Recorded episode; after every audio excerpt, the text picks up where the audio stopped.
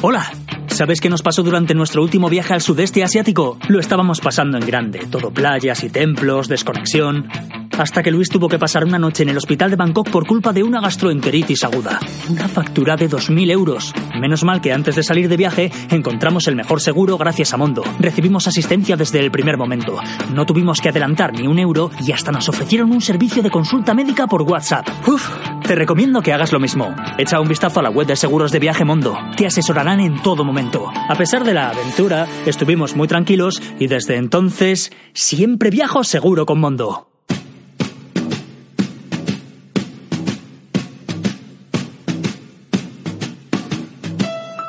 Fly me to the moon. Let me play among the stars. Hola, bienvenidos al Viajero Accidental en Radio Viajera. Este es un episodio dedicado a viajar en la historia, por mar y por el espacio, en el siglo XVIII y en nuestros días, con invitados que nos llevarán de la mano en esos viajes. Comenzamos entrevistando a don Teodoro López Moratalla, capitán de navío del Cuerpo General de la Armada en situación de reserva.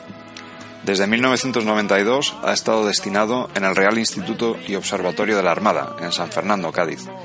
Entre febrero de 2017 y febrero de 2018 fue el comandante director del Observatorio y de la Escuela de Estudios Superiores de la Armada. Con don Teodoro vamos a hablar de una época fascinante para los viajes, el siglo XVIII.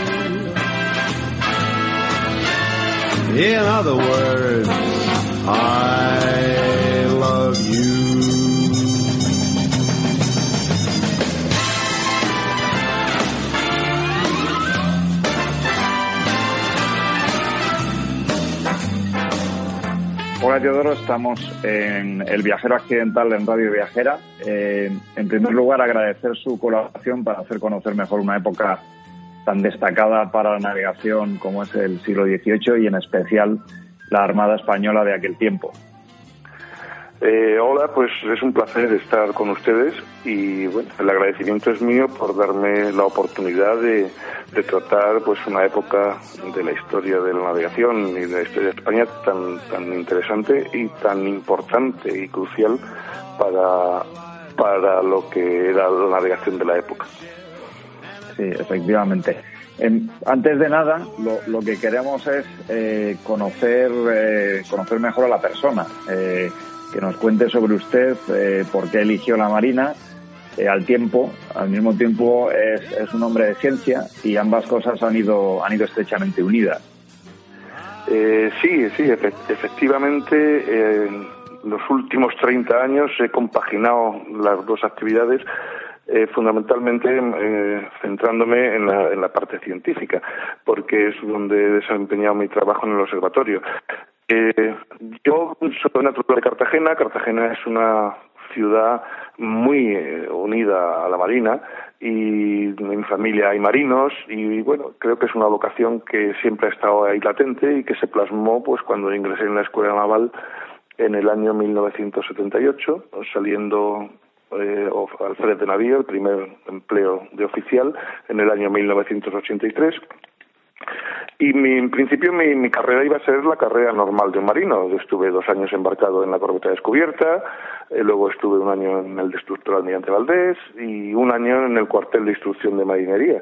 Y fue en esta época, cuando estaba allí destinado, cuando surgió la posibilidad de eh, ampliar unos estudios eh, peculiares que tiene la Armada que es el curso de estudios superiores, que entonces duraba tres años, estudios superiores en ciencias físico-matemáticas, es un nombre así un poco largo, y luego otro curso complementario de dos años, que es un diploma que se hacía de astronomía y geofísica, con la idea de luego pasar destinado al observatorio y desempeñar mi, mi trayectoria ya atípica para lo que es la carrera de un marino en este centro. Y bueno, después de pensarlo mucho, analizar pros y contras y eh, apartarme lo que significaba apartarme un poco de la carrera normal, pues bueno, me opté por, por hacer estos estudios y los terminé en el año 92, fecha desde la cual he estado trabajando en el observatorio durante pues más de 30 años, fundamentalmente la sección de efemérides, he sido director del observatorio y en febrero pues dejé el mando del observatorio eh, al pasar a, la situación de, militar de reserva. Estos estudios que le comentaba también los hemos los he complementado pues mm, con estudios en la Universidad de Zaragoza. Bueno, soy licenciado en físicas por la eh, por esta universidad y, doctor en, físicas también por esta universidad. Eh, que son eh, básicamente, eh, bueno, eh, las relaciones del observatorio con la universidad son, han sido y son muy importantes y, he tenido la, suerte de completar mi formación en este, en este centro. Muy bien. Muy bien.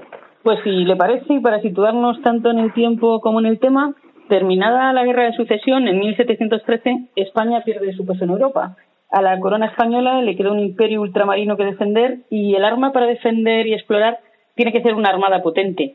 ¿Cuáles son las medidas que toman los Borbones de la primera mitad del 18 para potenciar su marina? Eh, sí, eh, Felipe V es consciente de la importancia de la Armada eh, en el imperio y es consciente del estado lamentable en que se encuentra la Armada después del periodo de los Austrias y después de las vicisitudes que había pasado España. Entonces mm, le encarga la, reorganización de la Armada a una figura importantísima de, este principio del siglo XVIII, que es José Patiño, y lo nombra intendente general de la Armada con, con la misión de reorganizar la Armada, modernizarla eh, y eh, unificarla bajo una, una, única dirección.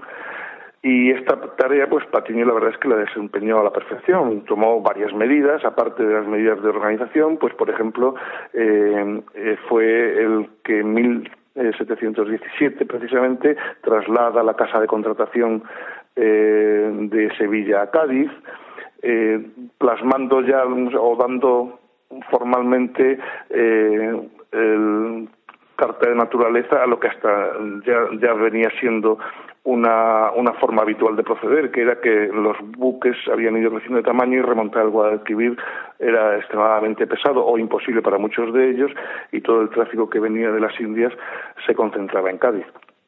Además de trasladar la casa de contratación y de establecer las bases de la Armada, que es de refundar la Armada, es el germen de la Armada actual, eh, pues mm, eh, Patiño eh, crea la, compañía de guardias marinas, la crea en Cádiz, es el antecedente de la actual escuela naval, donde se da a los oficiales de la Armada una formación muy sólida, no solo en materias eh, de carácter náutico o militar, sino también en materias de carácter científico, física, matemáticas, astronomía. Eh, es un poco el germen también de lo que es la marina ilustrada o como se conoce a la marina ilustrada o la marina científica de la época. Eh, Además, por ejemplo, impulsa la construcción naval de forma decidida y decisiva, eh, eh, siendo, pues, dando la orden de que se construya el arsenal eh, que actualmente está en San Fernando, el arsenal de la Carraca, que la construcción se inicia, bueno, está indecisa cuál es la fecha de la construcción, hay diversos criterios, pero vamos, en 1723 ya se inicia la construcción de este arsenal y al mismo tiempo, poco después, inicia la construcción también del arsenal de de Cartagena. Es decir, es una auténtica revolución en mm, la estructura, organización y medios de la Armada. Hay personajes apasionantes en esta empresa de reforzar la, Armada española. Sin ir más lejos, Jorge Juan, que no fue solo un ilustrado pionero, sino también un hombre de acción. Por ejemplo, espiar la construcción naval en Gran Bretaña le pudo salir bastante caro, ¿no? Eh, sí, sí, bueno, eh, la verdad es que Jorge Juan era un personaje increíble y, era muy respetado por los propios ingleses. De hecho, Jorge Juan era miembro de, la Royal Society de Londres, eh, aparte de otras academias como la francesa y la de y la de, la de la de Berlín, la, alemana. Es un es un personaje interesantísimo, eh, Jorge Juan, que eh, bueno, es de alguna forma el padre de, la Marina Ilustrada en muchos aspectos. Eh, Jorge Juan era, eh, bueno, inició su, su relación con la ciencia precisamente en la Academia de Guardias Marinas eh, en la que ya destacaba por sus altas dotes para las matemáticas, la física y la astronomía. Y de hecho eh, fue él, junto con otro eh, compañero, otro guardia marina, Antonio Dulloa, los dos escogidos para participar en una expedición que organizó la Academia de Ciencias de París al Reino de Perú. Esta expedición fue un poco mm, un punto de, cambio de rumbo en, la visión de Jorge Juan de la que era eh, lo que era la ciencia, eh, porque tuvo contacto con científicos europeos de primer orden. Eh, la expedición que organiza la Academia de Ciencias de París viene motivada por una controversia que había en la época sobre cuál era la figura real de la Tierra. Hoy en día todos estamos acostumbrados a que la Tierra es una esfera chapada por los polos, pero en aquella época había dos teorías. Una teoría que defendían los, los eh, seguidores o los estudiosos de la teoría newtoniana en base a unas medidas de gravedad que se habían realizado, que defendían el modelo real, Tierra achatada por los polos, y luego estaba eh, la teoría que defendía la Academia de Ciencias de París en base a unas medidas del arco de, arcos de meridiano que habían realizado, que defendía que era contraria achatada por el Ecuador, es decir, como una especie de melón o balón de rugby. Entonces, para dilucidar esta, esta duda, eh, se organizó, la Academia de Ciencias de París organizó dos expediciones, una a la zona de Laponia, cerca del Círculo Polar Ártico, y otra cerca del Ecuador, a lo que entonces era el virreinato del Perú, dependiente de la corona española. Eh, la idea era medir un trocito de meridiano, un arco de meridiano en ambos extremos y, de, comparando las medidas, deducir cuál era la forma de la Tierra. Por aquel entonces, eh, la, lo, que hoy en día es Ecuador, eh, eh, como he dicho, era parte de, la corona española. Entonces, pues el rey de Francia le pidió permiso a su primo, al rey de España, para organizar la expedición y el rey de España lo concedió con la condición de que participasen científicos españoles. Y en aquella época, por desgracia, de los pocos centros científicos que había en España era la Academia de Guardias Marinas y los científicos que fueron fueron estos dos marinos. Estos dos marinos que estuvieron allí nada menos que nueve años, no solo hicieron este trabajo científico, sino que además hicieron trabajos de todo tipo, desde tipo eh, estratégico, estudio de la administración de las colonias, eh, tipo mm, de ciencias naturales, por ejemplo. Antonio Ulloa en esta expedición es el primero que da una descripción de un nuevo metal, un nuevo metal precioso que parece plata, pero que no es el platino. La primera descripción escrita del platino es de, Antonio Ulloa en esta expedición.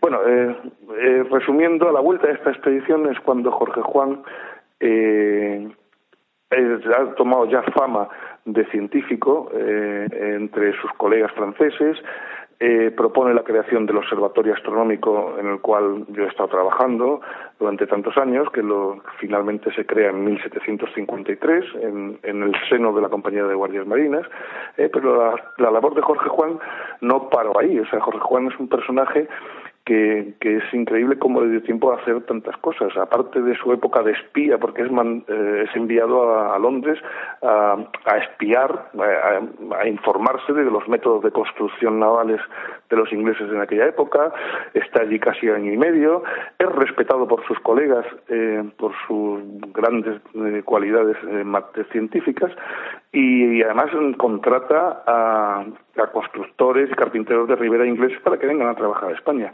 Pero es que además Jorge Juan participó, diseñó el eh, arsenal de Ferrol, participó en el trazado de canales de Castilla que, que se estaban desarrollando en aquella época, en, la mejor explotación de las minas de Almadén. O sea, es un personaje interesantísimo y, de una valía eh, que es, es, suficientemente conocido, pero creo que se debería dar más difusión acerca de su gran labor. Por ejemplo, es el primer español que se sabe que utilice el cálculo diferencial. Lo utiliza precisamente en la expedición que les he comentado al Reino del Perú para medir el, meridiano. Y en la Academia de Guardias Marinas es el primer centro de España que se enseña el, cálculo diferencial. Sí, ese es un punto destacado. Eh, bueno, nos parece, efectivamente, Jorge Juan es conocido, pero probablemente no conocido en, en estas dimensiones de, o en sus múltiples dimensiones, ¿no? Como un hombre, desde luego, de muchas, de muchas facetas. eh, y el hecho también de que, de que la Marina en aquellos momentos, la Armada, en aquellos momentos era, era probablemente el, el estamento o, el grupo dentro de España que tenía una, una actividad científica eh, probablemente más, más destacada y avanzada, ¿no? Sí, efectivamente. Eso era mm, en la Universidad Española eh, las cátedras de humanidades estaban todas cubiertas por además excelentes eh, profesores y catedráticos, pero en cambio las cátedras científicas estaban prácticamente desiertas. Eh, un ejemplo que puede ser, ilustrar la situación en el observatorio, en la magnífica biblioteca del observatorio, eh, se conserva eh, una primera edición del libro de Copérnico, en el cual Copérnico eh, eh, desarrolla su teoría heliocéntrica. Este es un libro que estaba prohibido en España y, de hecho, eh, primeras ediciones en España había tres. Ahora mismo creo que hay siete. Las últimas cuatro se han comprado pues en subastas y eh, o, de forma directa más o menos recientemente pero en origen solamente había tres. Una era la de la Academia de Artillería de Segovia que era otro centro eh, científico referente junto con el observatorio, la del propio observatorio y una que se conserva en la Universidad de Salamanca, con la peculiaridad de que esta edición de Copérnico en la Universidad de Salamanca estaba adscrita al Departamento de Teología para eh, estudiar la teoría y rebatirla. No estaba adscrita al departamento de física o de matemáticas. eso da una idea de eh, que mm, durante prácticamente todo el siglo XVIII y gran parte del XIX, gran parte de la ciencia que se hizo en España se hizo en el observatorio. Eh, eh, los viajeros de hoy con, nuestros palos selfies y nuestros seguros de viajes nos creemos los herederos de Marco Polo o del Cano como mínimo, pero luego llegamos a un hotel y en cuanto vemos algo que nos desagrada, el más mínimo defecto, nos lanzamos rápidamente a hacer una crítica negativa en TripAdvisor. Eh, Teodoro, ¿cómo era un viaje oceánico en el siglo XVIII? ¿Lo habríamos resistido los aventureros del siglo XXI? Mm, bueno, depende de lo que entendamos por aventureros del siglo XXI. Eh, por ejemplo, la primera circunnavegación que vamos a celebrar el año que viene, el, quinto centenario, la, la, vuelta al mundo iniciada por Magallanes y finalizada por el Cano, muchos lo han comparado, y creo que con razón, al viaje a la Luna. O sea, eh, a, la, a, cuando el hombre pisó por primera vez la Luna. Eran unas empresas de una magnitud increíble, en unos auténticos cascarones, se adentraban en unos mares totalmente desconocidos, eh, sin medios prácticamente para situarse, iban, eran totalmente eh, aventureros con mayúsculas, no sé si con, como los del siglo XXI, alguno habrá todavía en el siglo XXI, pero vamos, desde luego eran unos, unos, unos hombres de lo más meritorio por su arrojo, por su valentía y por sus ganas de engrandecer y en el fondo también de, extender las fronteras de lo conocido. Y, y en términos de esos viajes aventureros y yéndonos al, al siglo XVIII y, de, la navegación marítima, nos, nos parece apasionante lo que en su día fue la búsqueda de una manera fiable para calcular la longitud para situarse, para situarse en el mar. ¿No, ¿Nos podría explicar por qué era tan importante en aquellos momentos para la navegación este, este aspecto, este cálculo de, la longitud? Sí, bueno, eso eh, es un tema eh, apasionante y es un tema, un problema que surge pues con los primeros viajes oceánicos a partir del descubrimiento de, América.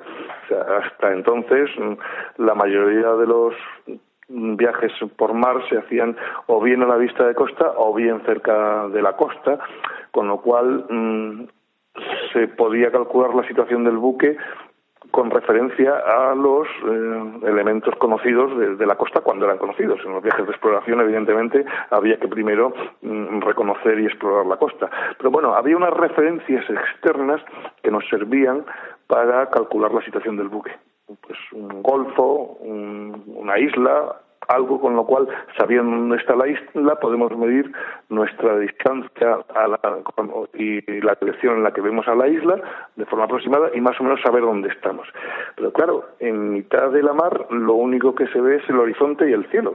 Ahí no hay ninguna referencia que nos sirva como, como, como eh, herramienta para calcular nuestra situación, eh, salvo precisamente el horizonte y el cielo. Y en el cielo pues están de día el sol y por la noche pues las estrellas, que es lo que hasta hace relativamente poco tiempo utilizaban los marinos para, para situarse. Eh, Colón, por ejemplo, ya utilizaba los astros para calcular la latitud. La latitud es fácil de calcular. La latitud, eh, la polar, ahora mismo en esta época está prácticamente en el polo norte, con lo cual, sabiendo mm, la distancia, el ángulo que forma la visual a la polar con la visual al horizonte, eso es prácticamente nuestra latitud salvo unas pequeñas correcciones, que en la época de Colón eran mayores porque la polar distaba tres grados y medio del, del Polo Norte, pero bueno, Colón la utilizaba para calcular la situación en la mar y lo mismo el Sol. El Sol se, mm, puede servir para calcular la latitud de forma más o menos precisa, ya dependiendo del avance y de los conocimientos eh, que tengamos en cada momento. Pero el problema de la longitud es distinto. Y entonces, bueno, el problema de longitud, la longitud no se puede calcular a no ser que sepamos qué hora es. Em, la navegación astronómica se, basa en el principio de que tal y como vemos el cielo aquí y ahora, solo lo vemos nosotros. Pero, y recalco el ahora, ¿por qué? Porque la Tierra está girando, completa una revolución en, en 360 grados en 24 horas, lo cual quiere decir que el cielo, visto desde nuestra situación, pues está girando y completa un giro 360 grados en 24 horas, lo que es lo mismo, en una hora el cielo parece que ha girado 15 grados. Entonces, tal y como vemos el cielo aquí ahora, solo vemos nosotros, pero hay un añadido.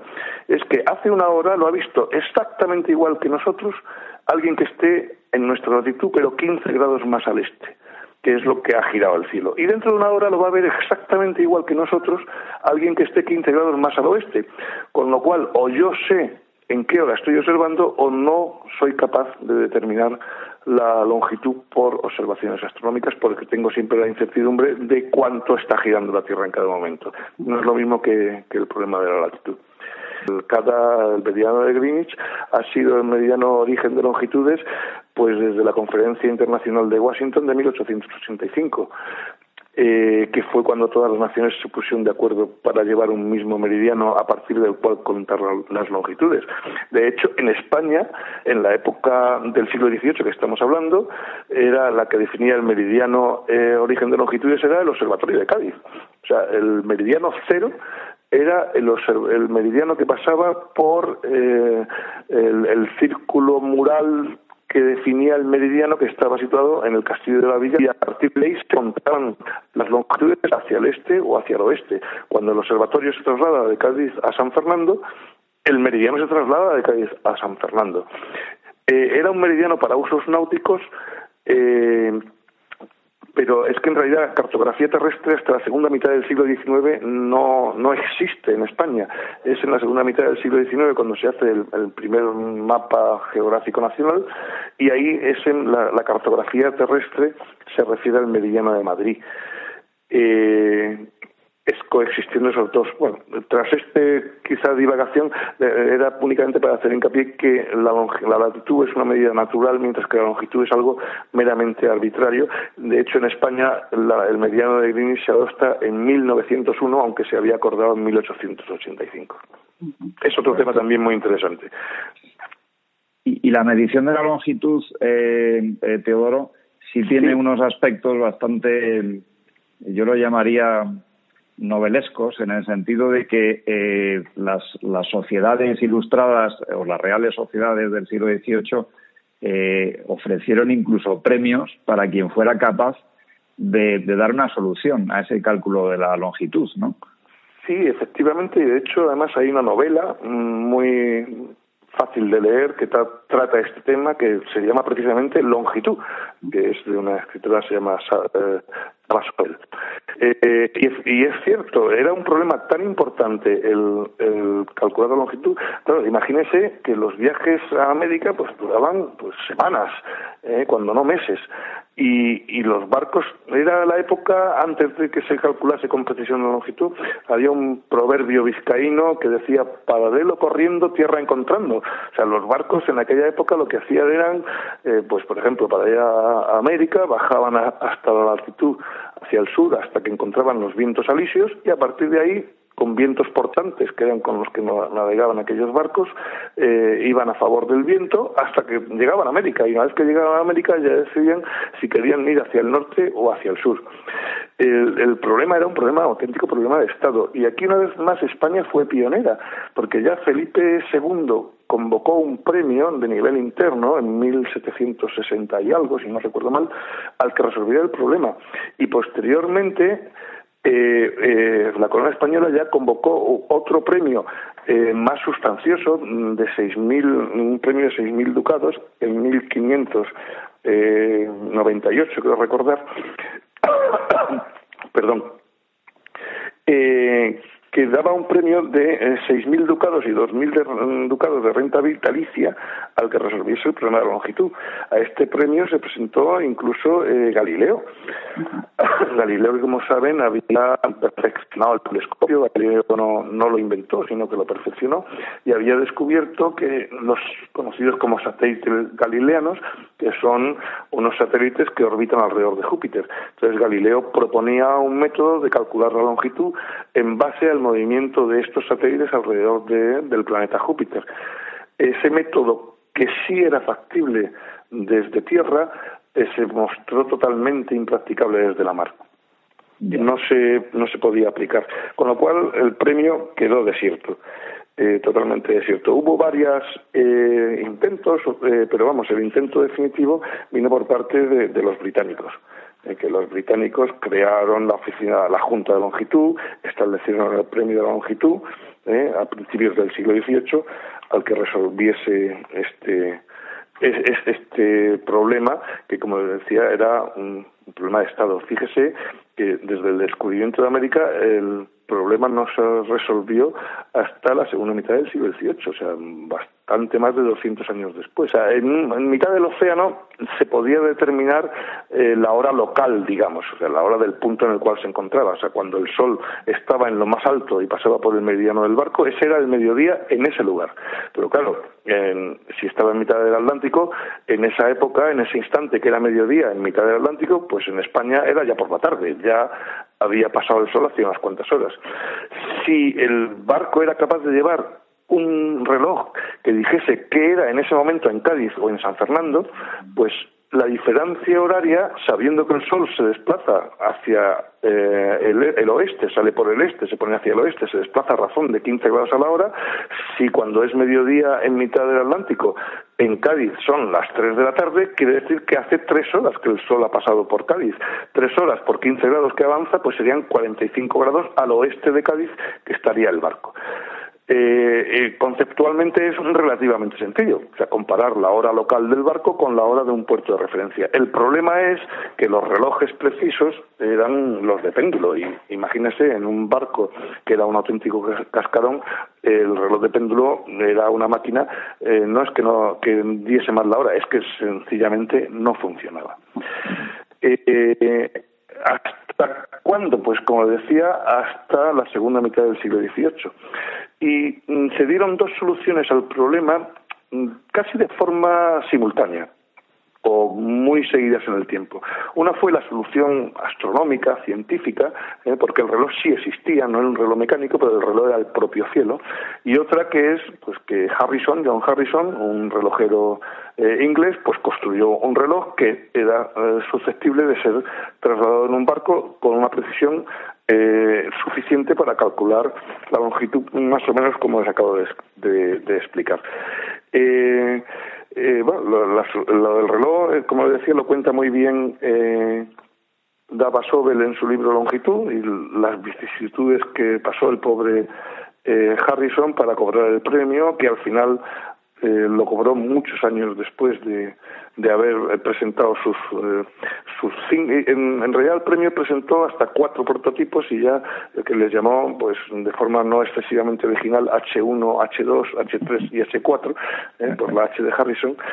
Y luego pues el H5 que lo presentó al rey Jorge que fue el que al final intercedió para que le, le abonaran el premio en la totalidad ¿Por qué no le querían abonar el premio? Bueno, ahí se mezclaba un poco, en parte, eh, que Harrison era un artesano, un, un, no era una persona científica, entre comillas.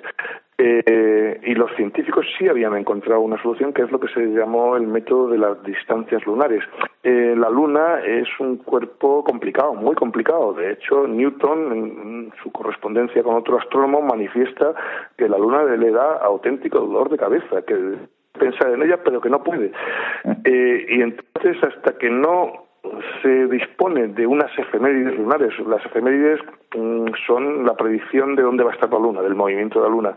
Lo suficientemente precisa tampoco se podían calcular con precisión esos ángulos. Y eso se produce en la segunda mitad del siglo XVIII, pues por un alemán que se llamaba Tobias Mayer, que calcula con precisión las posiciones de la Luna. Y cuando se dan la confluencia de las dos condiciones es cuando se es capaz de implementar el método de las distancias lunares. Evidentemente, el método de los cronómetros era mucho más sencillo de aplicar. El primero era tedioso, había que observar la luna y luego hacer una serie de cálculos para calcular la hora que era en el puerto de referencia, mientras que con el método de los cronómetros bastaba con mirar el cronómetro. A pesar de lo cual, durante todo el siglo XIX convivieron los dos métodos por motivos prácticos, porque, bueno, motivos prácticos eh, la medición del tiempo es en realidad algo intrínsecamente unido a los viajes, desde el meridiano cero a los relojes atómicos como los del ROA. Aunque ya hemos anticipado algo durante la interesante conversación que estamos teniendo con Teodoro, ¿cuál es la función hoy en día realmente que tiene? Eh, hoy la función del tiempo es algo mm, cada vez, cada vez más importante. Conforme el hombre sabe y aprende más, necesita mm, ser capaz de medir el tiempo con más precisión. O sea, como les decía, eh, ahora mismo el segundo es la única unidad básica del sistema de unidades tiene siete, unidades básicas. La única que no está en Madrid es el segundo. Las otras seis están en Madrid. Eh, cinco en el Centro Español de Metrología y una en el Consejo Superior de Investigaciones Científicas en el Instituto de Óptica. Y el tiempo es la única que no está allí. Y el tiempo es vital para cualquier actividad que desarrollemos hoy en día, eh, más allá de lo que podamos imaginar. Eh, hoy en día somos capaces de medir el tiempo con una precisión tremenda. Para que se haga una idea de los patrones atómicos, de los, como dicen los metrólogos, o sea, los relojes atómicos, para que nos entendamos, que tenemos en el observatorio, pues para estos son capaces de eh, establecer la escala de la hora, de tiempo universal coordinado de España, que la, es la que hace el observatorio, con una incertidumbre de unos pocos nanosegundos. O sea, un nanosegundo es dividir un segundo en mil millones de partes. O sea, es algo eh, impresionante y tiene una estabilidad tremenda. Para que uno de esos relojes atómicos adelante o atrás un segundo tienen que pasar del orden de 150.000 años, eh, que evidentemente el reloj se agota antes que, pase ese tiempo. Y se tiende a una nueva generación de relojes, que son los relojes ópticos, que van a, rebajar en mil órdenes eh, estas precisiones. Y claro, la pregunta es obvia, ¿y para qué necesitamos medir el tiempo con tanta precisión? Pues como decía, hay infinidad de aplicaciones quizá la más tangible es nuestro navegador, el navegador que llevamos habitualmente y que parece que sin él eh, no podemos, ya no sabemos viajar ni leer las indicaciones de la carretera, incluido yo, ¿eh? no, no me excluyo. Pues para que esto funcione hace falta medir el tiempo así. O sea, el GPS, ¿eh? que es eh, el que más suena, aunque da Galileo ya está en fase de explotación también, calcula la posición de, de la antena del receptor midiendo la distancia a la que se encuentran los satélites que tiene a la vista. Y esa distancia eh, la mide, la distancia que se encuentra receptor GPS satélite, midiendo el tiempo que le ha tardado en llegar la señal desde el satélite hasta la antena. Entonces, si, eh, como la luz viaja a 300.000 kilómetros por segundo, si en la medida del tiempo que tarda en ir la señal del satélite de la antena se comete un error de un segundo, algo impensable, pues cometería un error en la distancia de 300.000 kilómetros, un disparate. Si el error es de un microsegundo, o sea, un microsegundo es la millonésima parte del segundo, el error en la distancia sería de 300 metros. Para alcanzar las precisiones que estamos alcanzando, puesto que esto luego estos errores se van degradando, debemos andar en la en el orden de los nanosegundos, que es como estamos. Y de hecho, cada satélite GPS lleva cuatro relojes atómicos para poder medir este tiempo con la suficiente precisión. O sea, el tiempo es mm, vital. sin duda. Eh, ¿Nos puede hablar, Teodoro, del Real Observatorio de la Armada como, como lugar de investigación, pero también como lugar de visita?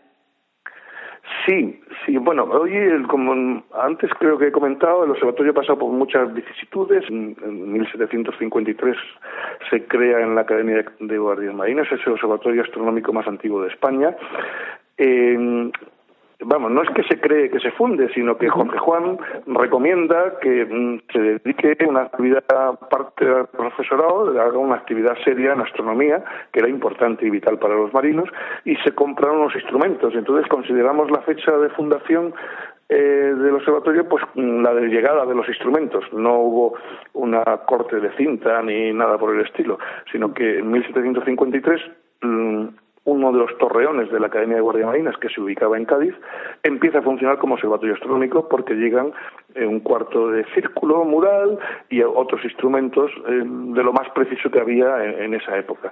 El observatorio posteriormente se trasladó a San Fernando en 1798, donde está actualmente ubicado, y desde entonces viene funcionando en campos como la astronomía, donde ya evidentemente fue pionero, pero también ha sido pionero en geofísica, o sea, el, observatorio, el magnetismo en España entra por este observatorio en 1879. La primera estación magnética española se instala aquí, la sismología, algo atípico, la era espacial, la primera observación de, de satélites espaciales realizada desde España se hace desde el observatorio en el, en el año 1958 se ha ido orientando su actividad. Hoy en día, básicamente, su actividad como lugar de, investigación la hace, evidentemente, en, el campo del tiempo y la frecuencia. ¿eh? precisamente el año pasado inauguramos un nuevo laboratorio de hora para poder trabajar en, las condiciones que requiere hoy en día esta disciplina tan, tan crucial.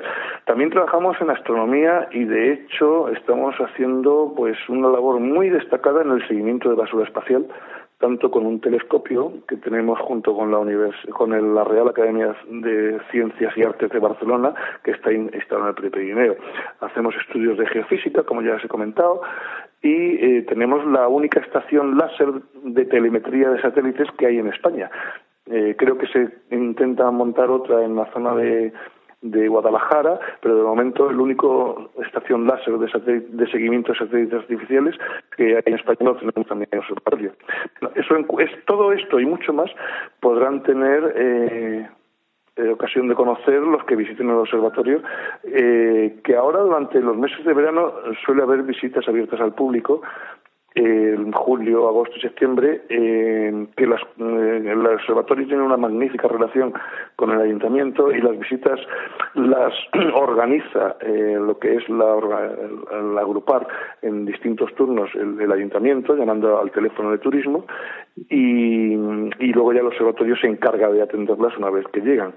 Eh, es un centro que merece la pena, que sorprende a propios y extraños, tanto por su acendrada historia, que son ya 260 y muchos años, 265 se cumplen este año, eh, como por los, mm, el patrimonio instrumental, el patrimonio bibliográfico ¿eh? y la actividad que desarrolla hoy en día y es la oportunidad de ver los relojes atómicos con lo que se hace la hora que llevamos en nuestros relojes. Y si me permiten, yo animaría no solo a que visitasen los a que visitasen San Fernando. San Fernando es la cuna del parlamentarismo europeo. Aquí se constituyeron las Cortes en 1810 eh, que luego se trasladaron a Cádiz y ya allí fue en Cádiz cuando se firmó la primera Constitución española, la de 1812, pero la Constitución inicial fue aquí en la ciudad de San Fernando, que tiene otros lugares mm, también eh, eh, que merece la pena visitar, pues por ejemplo el Panteón de Mariano Ilustres, que está en, en dependencias de la Armada, pero que es visitable, Museo Naval magnífico, la Nacional de la Carraca es visitable. O sea, creo que aparte de, la increíble gastronomía que tenemos por aquí. Muy bien. Sin duda un buen puñado de motivos para, para ir a Cádiz, que, que es un destino que al viajero occidental le, le gusta, la provincia en general, sí.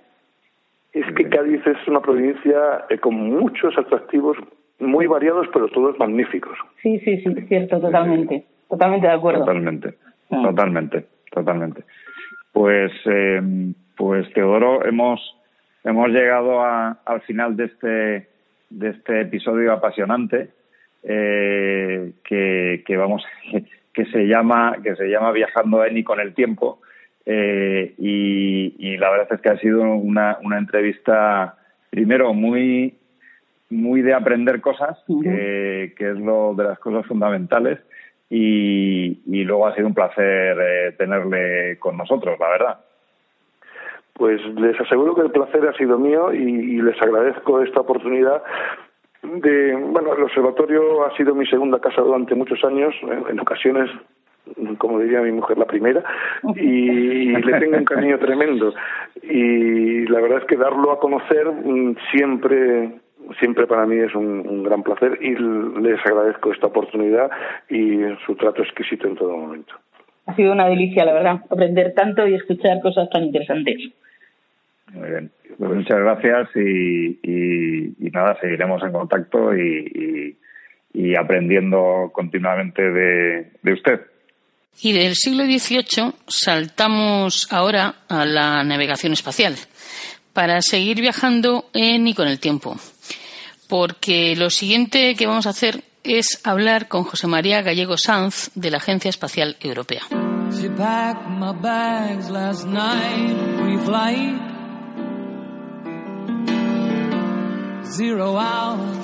Hola José, encantados de tenerte en el Viajero Accidental en este episodio para nuestro programa en Radio Viajera. ¿Cómo, cómo estás? Muy bien, encantado de estar aquí con vosotros y con nuestros oyentes, vuestros oyentes. Muy bien.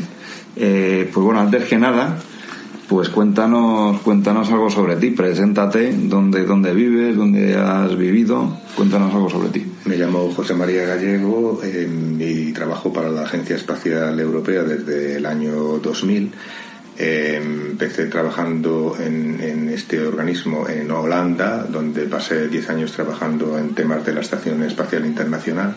Eh, después eh, pasé seis años en los headquarters, en las oficinas centrales de París, donde trabajé en un proyecto muy interesante de reentrada atmosférica que se llama el IXV, el Vehículo Intermedio Experimental y ahora estoy en las eh, dependencias que la Agencia Espacial tiene en Roma, en eh, un pueblo que se llama, una ciudad que se llama Frascati, donde estoy trabajando en eh, los temas de desarrollo del cohete Vega. ¿Tu rol ahora en la, en la ESA? Cuéntanos un poquito más de lo que haces allí en, pues Frascati. Ahora en Frascati estoy dentro del directorado de sistemas de transporte de la ESA que hasta hace poco se llamaba Directorado de Lanzadores. Y mm, este directorado fundamentalmente se dedica a los cohetes Ariane y a los cohetes eh, Vega. Eh, te explico que el cohete Vega es un cohete eh, pequeño comparado con Ariane, pues el cohete Vega mide 30 metros de altura, mientras que el cohete Ariane 5 mide 60 metros de altura. Porque el objetivo del cohete Vega es captar los satélites que, llamamos institucionales, es decir, satélites de eh, organismos de investigación, de universidades o satélites de instituciones públicas que eh, tradicionalmente eh, tienen menos presupuesto para poder permitirse un lanzamiento tan, tan aparatoso como el de un cohete Ariane. Los cohetes Ariane se dedican sobre todo al mercado comercial de satélites de telecomunicaciones entonces, claro, eh, eh, su, su, objetivo son los clientes que tienen satélites grandes y que tienen eh, empresas grandes que pueden permitirse un lanzamiento grande, repito. Mientras que para, para clientes, como decía antes, de instituciones de investigación, se vio la necesidad de tener un cohete más, más adecuado a este tipo de, satélites que son más pequeños y que no requieren el despliegue de un cohete Ariane. Y esto es lo que ha hecho Vega. Eh, Vega se lanzó por primera vez en el año 2012, ya eh, van 11 lanzamientos, todos han salido muy bien. Y entonces ahora el, ambiente de Vega dentro de la eh, agencia espacial se divide en dos eh, líneas de trabajo. Una línea de trabajo de la explotación del cohete como está diseñado ahora mismo y una línea de trabajo de desarrollo, que quiere decir de eh, evolución. y yo trabajo ahí. Yo en el, en el departamento de desarrollo de Vega soy el manager de coordinación. Me encargo de asegurar que los varios proyectos de desarrollo que tenemos estén coordinados y que los equipos eh, no trabajen independientemente unos de otros.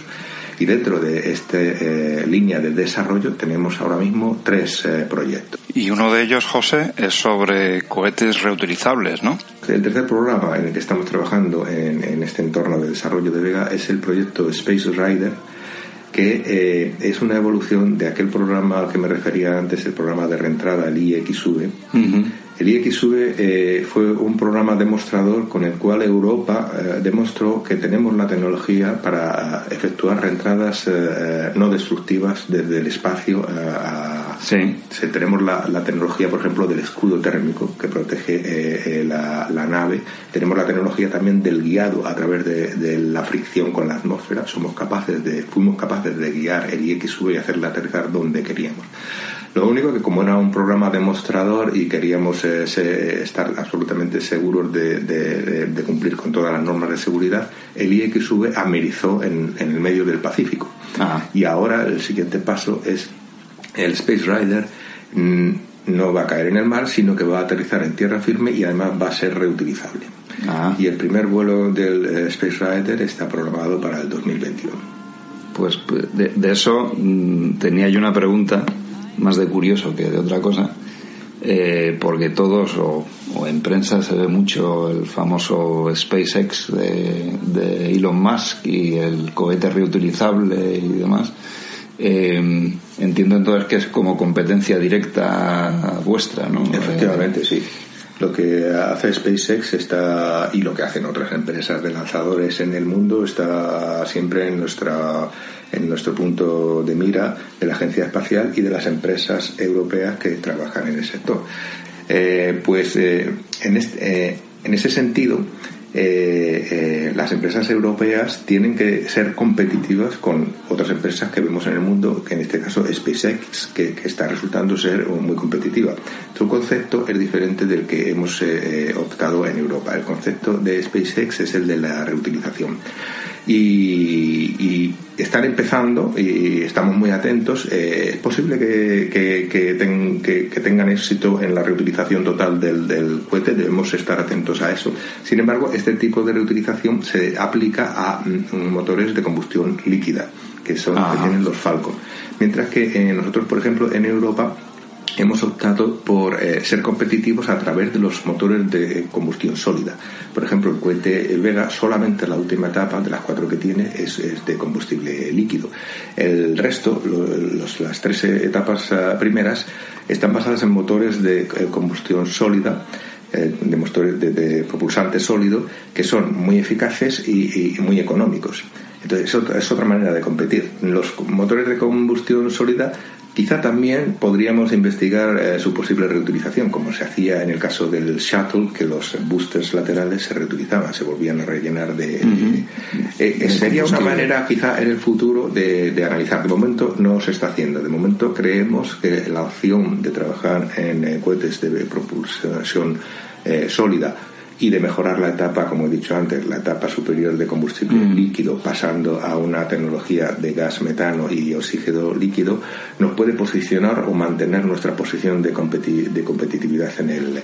Eh, no a nosotros como esa, que no somos, sino a las empresas europeas. Pero efectivamente la, la, idea de SpaceX y cómo está evolucionando la reutilización de los cohetes de combustible eh, líquido es muy interesante y va a abrir una, una, nueva manera de explotar el, mundo de lanzadores. Muy bien, muy bien, muy bien. Bueno, como, como sabes, este episodio eh, en el que estamos ahora mismo se llama Viajando en y con el tiempo.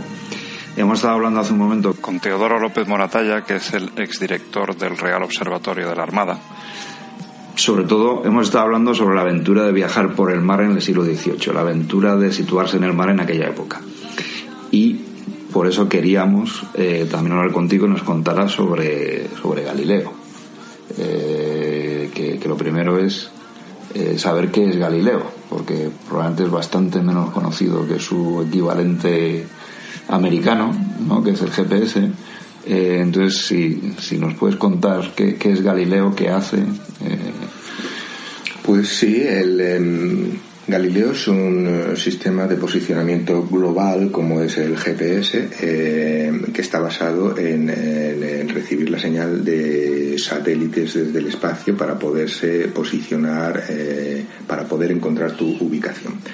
El GPS, el concepto de GPS o de posicionamiento global desde el espacio está basado primero en las, en, las em, navegación por radiobalizas que eran radiobalizas eh, terrestres y que todavía se siguen utilizando eh, tanto por barcos como por aviones, que se basan eh, en el, principio de la triangulación. Es decir, si yo estoy navegando por el mar y hay una radiobaliza que me emite una señal, en la, con esa señal yo sé en qué momento la señal, el pulso de señal se ha emitido y en qué momento me ha llegado, e, entonces puedo saber a qué distancia estoy de la radiobaliza.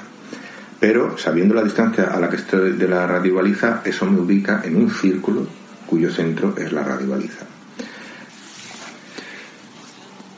Si tenemos una segunda radiobaliza, que también nos emite impulso, entonces averiguamos la distancia a esta segunda radiobaliza y entonces nuestra incertidumbre de posición se reduce a dos puntos, que son los dos puntos donde se cortan estos dos círculos que están centrados cada uno en una de las eh, radiobalizas. Pues la solución siguiente es muy fácil. Tenemos una tercera radiobaliza y con otro círculo ya hemos reducido absolutamente nuestra incertidumbre porque los tres círculos se cortan en un solo punto y es allí donde podemos encontrar nuestra posición. El concepto de llevarlo al espacio te, te permite que si las radiobalizas son satélites, que cada uno de ellos está emitiendo sus pulsos, tienes una cobertura mundial. En cualquier sitio del planeta vas a, poder utilizar eh, tu receptor que se va a comunicar con estos satélites, va a leer los pulsos que reciben los satélites y entonces eh, eh, en, cuestión de, minutos, ahora incluso más rápido, nos va a indicar nuestra posición. En estos satélites del GPS, de Galileo y, de otras constelaciones como GLONASS, eh, los rusos eh, y la constelación china, están casi todos en una eh, órbita que se llama de, media, que es de alrededor de unos 20.000 kilómetros de, la Tierra. ¿Cuántos satélites necesitamos ver para poder saber dónde estamos? pues eh, simplificando, como he explicado antes, con esta simplificación del principio de triangulación, con tres parece que sería suficiente, pero no es así, necesitamos algunos más. ¿Por qué? Porque eh, los satélites se mueven a mucha velocidad y nosotros, los que queremos saber dónde estamos, cada vez también nos movemos más rápido. Eh, de hecho, el sistema GPS o el sistema Galileo, que son no sirven solamente para posicionar vehículos que se mueven en la superficie terrestre, sino que incluso se eh, pueden utilizar para posicionar eh, eh, naves espaciales. Naves espaciales también. ¿Qué hace Galileo? Volviendo a tu pregunta, pues Galileo es también una constelación, como lo es la constelación GPS, de satélites que son radiobalizas, como digo, que emiten sus pulsos y sus señales de, en qué momento el pulso ha sido emitido, en qué momento, para que así el receptor pueda saber en qué momento ha llegado pero que es una eh, constelación europea, porque Europa, la Comisión Europea, eh, em, vio la necesidad de no tener que depender para eh, cuestiones tan importantes como son la navegación por satélite, de depender de, de, otros países. De otros países, ¿no? Muy bien, muy bien. Pues lo, pues lo hemos entendido mucho mejor y, y además de entenderlo mucho mejor, esto eh, nos da una idea de lo preciso y lo, y lo más fácil que, hoy, que es hoy en día situarse sobre el mundo de lo que era de lo que era en el siglo XVIII, como, como hablábamos hace, hace un momento. si me eh, permites, me gustaría añadir otra ah, función que tiene la mm, constelación de Galileo porque eh, mm, ya que eh, se iniciaba un proyecto desde el principio, pues se, pensó no solamente en, limitarse a las cuestiones de, eh, de, navegación, que tiene, en la cual hay varios servicios, hay un servicio público, pero hay un servicio también para instituciones, el servicio público es quizá un poco menos preciso que el, servicio que se puede eh, entregar a, instituciones como por ejemplo puede ser protección civil, eh, etcétera. Este está restringido, digamos, a, instituciones públicas o de defensa incluso. Pero hay una función que tiene el sistema Galileo que es eh, muy interesante y que es la posibilidad de ayudar a los rescates. hasta ahora existía un sistema, existe todavía un sistema de em, emisión de señales en caso de, que, eh, de naufragio o en caso de que un piloto cae al mar, lleva consigo una baliza. Esta baliza el piloto la pone en marcha una vez que ha caído y no sabe dónde, la pone en marcha eh, activando eh, la, baliza para que emita señales hacia los satélites del sistema COSPAS-SARSAT. Es un, sistema eh, internacional de acuerdos internacionales con Estados Unidos, Europa, Rusia, etc. Para, de manera que un piloto que cayese en medio del mar pudiese pedir socorro de esta manera. Eh, utiliza su, su, dispositivo que emite señales a los satélites. Los satélites de Cospas Sarsa mandan el aviso a los centros de control de Cospas Sarsa que están repartidos en varios países del mundo y entonces enseguida se pone en marcha el dispositivo de ir a buscar a este eh, piloto que ha caído en medio del mar porque la baliza esta, eh, permite a los satélites localizar su posición. Bueno, pues eh, el Galileo se ha hecho para que también sea compatible con este sistema. Bueno, pues, eh, pues nos ha encantado hablar contigo, José. Eh, ha, sido, ha sido muy ilustrativo. Hemos aprendido mucho, que, que normalmente en un podcast una de las cosas principales es que cuando acabes de escucharlo hayas aprendido algo y, nada, encantados y, muchísimas gracias por tu, por tu tiempo. Muchas gracias a vosotros, ha sido un placer. Muy bien, hasta siempre. Hasta siempre.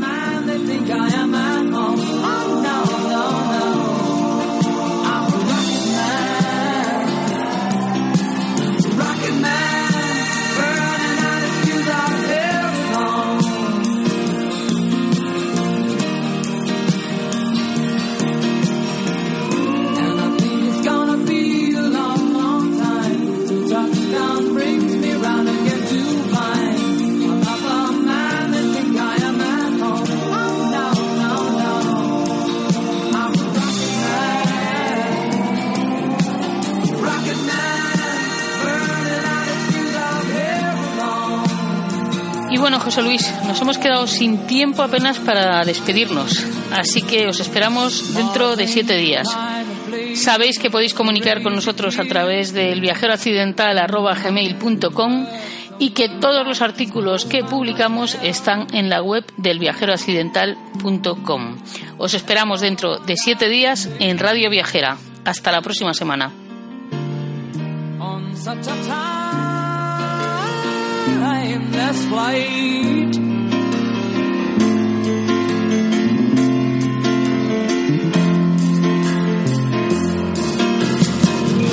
And I think it's gonna be a long, long time. Touchdown brings me round again to find I'm not the man they think I am.